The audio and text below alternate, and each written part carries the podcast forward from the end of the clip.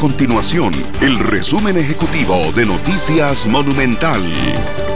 Hola, mi nombre es Fernando Muñoz y estas son las informaciones más importantes del día en Noticias Monumental. El Banco Hipotecario de la Vivienda, el Bambi, le pidió al gobierno reconsiderar la intención de recortar 30 mil millones de colones al presupuesto destinado a la construcción de viviendas de bien social. Mediante una moción, el gobierno planteó el recorte a los recursos de la entidad financiera como parte de la reducción del gasto que se plantea en el presupuesto extraordinario.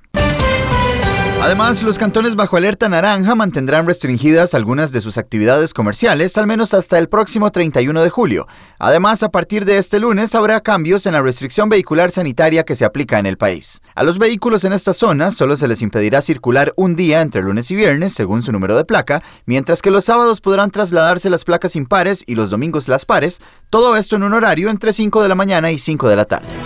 Estas y otras informaciones las puede encontrar en nuestro sitio web www.monumental.co.cr.